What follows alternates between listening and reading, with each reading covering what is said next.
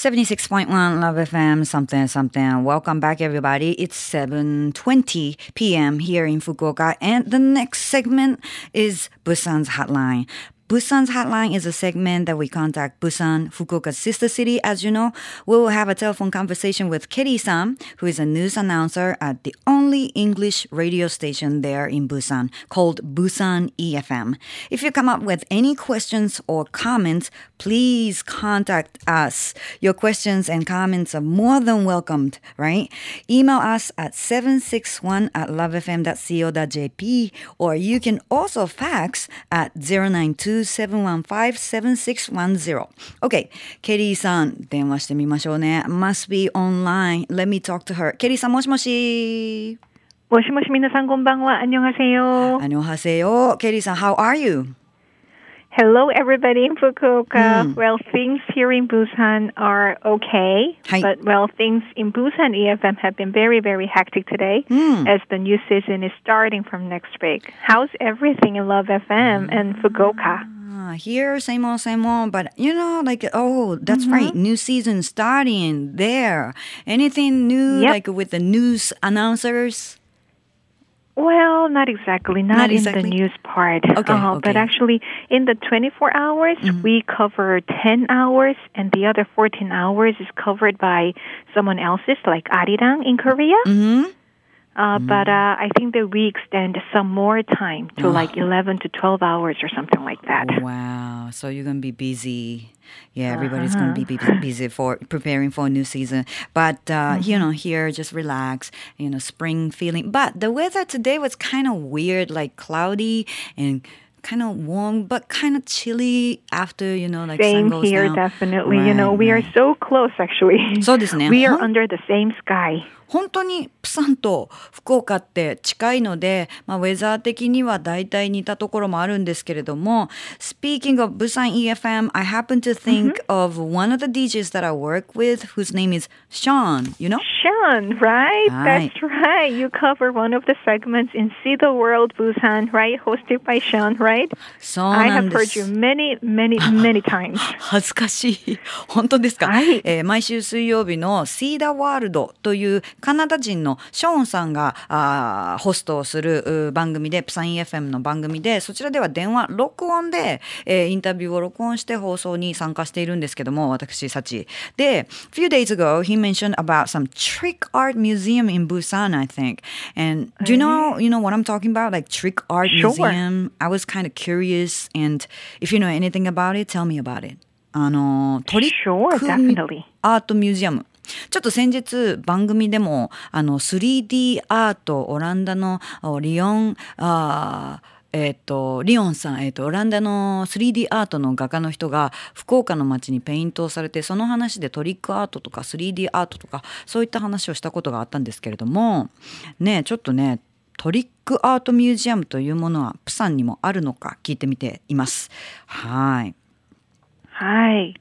Well, I'm pretty sure that you can find a trick art museum thing there in Japan as well, you know? Mm.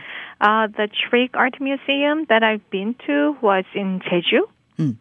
Well, it's still there. So if you have a chance to go to Jeju Island in Korea, I think that you should stop by definitely. Right. Well, it's a museum filled with a lot of paintings. Hey. And some of the paintings must be the ones you are familiar with like mm. Mona Lisa smile or mm-hmm. Van Gogh's cafe or something like that, you know. Mm. But uh, like you mentioned, you know, these pictures look tricky yeah. using all the shades and 3Ds and stuff like that. So when you take a picture in these paintings or with these paintings, it looks odd in a good way, you know?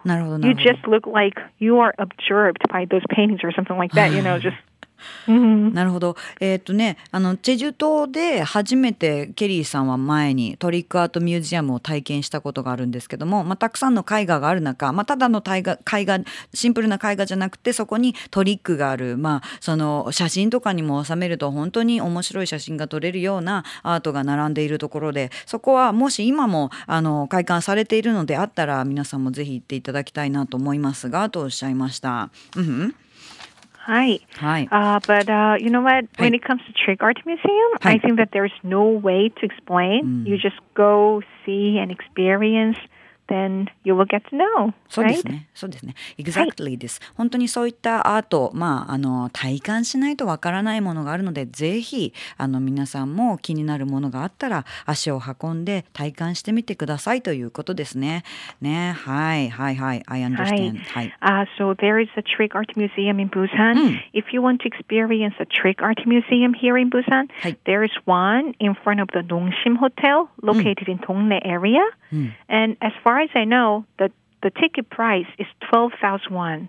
Or very close to twelve thousand won. Right. And uh, you will spend to two to three hours having a lot of fun with your family, couples, or kids, you know, whatever. So, like, you will have a lot of fun. なるほど。プサンでトリックアートミュージアムに行きたいならば、えーノンシムホテル、えードングライ、ドングライの、ドンゲエリアの、あーノンシムホテルの目の前にあるところがあって、トリックアートミュージアムがあって、そこは1万2000ウォンぐらいでチケットがあります。で、まあ、2、3時間家族と恋人と、まあ、いろんな人と楽しむことができる、えースポットだと思いますので、ってね。May- Maybe it's good for, you know, uh, Golden Week coming very soon. Hmm. Ooh, hmm. nice. Yeah. Now we are talking. By the way, like a plan. Yeah. And there's another question that was received by SW san. Oh, thank you, SW san. Mm. SW san says, quote, mm-hmm. I may be coming to Busan soon. I would like to go visit to the shopping mall named Sponge for that timing. Can you give me some information? I heard that it's being remodeled, unquote. Okie dokie, you know, but uh, how do you know about the building sponge, you know? So, Because it's the total local stuff, not the tourist stuff, actually, you know? そうなんですか。 へえ、あのですね、SW さんがくれたクエスチョンには、プサンにもうすぐ行くんですけれども、実はショッピングモールの名前でスポンジっていうショッピングモールがあるんでしょ？って。だからゴールデンウィークのそのタイミングとかで行けたらと思うんですが、と。でも、あの、今、ちょっと改装工事が入っていると聞きました。どうなんでしょうかというクエスチョンだったんですが、どうしてスポンジショッピングモールを知ってるのってかなりローカルな情報なんですけど、とケリーさんがおっしゃいました。ねえ、people know something. ねえ、本当にインフォ That, メーシ you ョン know, ベ like, we only know. はい。 Anyways, you know, SW-san is totally right. You Hi. know, Sponge is being remodeled right now. えーはい。 Well, as I told you before, it's not really a tourist spot. It's a local kind of stuff, you know. But after Shinseki department store and Lotte department store were built in Centum City, Haeundae, はい。 Sponge didn't really make a good profit out of it, you know. Uh-huh. So they had a little bit of trouble, and that's why that is being remodeled. なるほど。 Well, some of the stores on the first floor are working as usual, but things will be totally reopened this coming September, as far as I know. なるほど。 So if you go there before September, shops that are open are Zara, はい。 uh, the body shop, and the Olive Young, well, which is like a cosmetic shop. That's the Korean version of Sephora.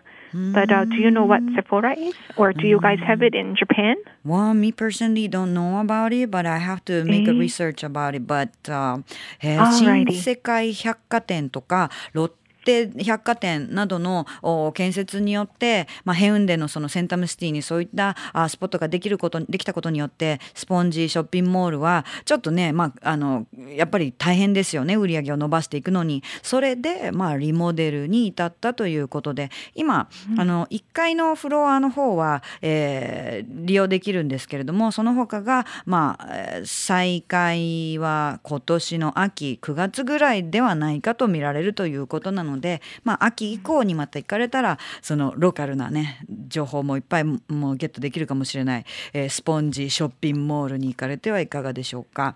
でああのうん、その中に入るお店というのもねいろいろ入る予定なので、えーぜひチェックしてはいかがでしょうか。ねケリーさん本当ね We are very like people are really excited Golden Week is soon and you know what you gonna do or like how you gonna spend days おーね stuff like that. It's I'm like so so jealous, you know. ね so it's an you annual guys are having a thing. vacation. Uh-huh. Yeah, like we That's we good. ask questions to listeners like, you know, what are you gonna do on your golden week? And I'm waiting for the answer right now. So later, you know, I get the response from the listeners. 羨ましいね。はい。ね。なので、はい。また来週もケリーさんにいろんなクエスチョンをしていたしていこうと思っています。Time is already up. I gotta let you go, but we will Okay. contact you again, again next Wednesday, okay? Sure. I always love to talk with you and hear from you. So good night, Fukuoka. Bye bye. プサン EFM のアナウンサーケリーさんとのホットライン、プサンホットライン。えこの番組は、ポッドキャストでも聞いていただけます。詳しくは、ラブ f m のホームページをご覧ください。以上、プサンホットラインでした。Love FM Podcast. ラブ f m のホームページではポッドキャストを配信中スマートフォンやオーディオプレイヤーを使えばいつでもどこでもラブ f m が楽しめますラブ FM.co.jp にアクセスしてくださいね Love FM Podcast.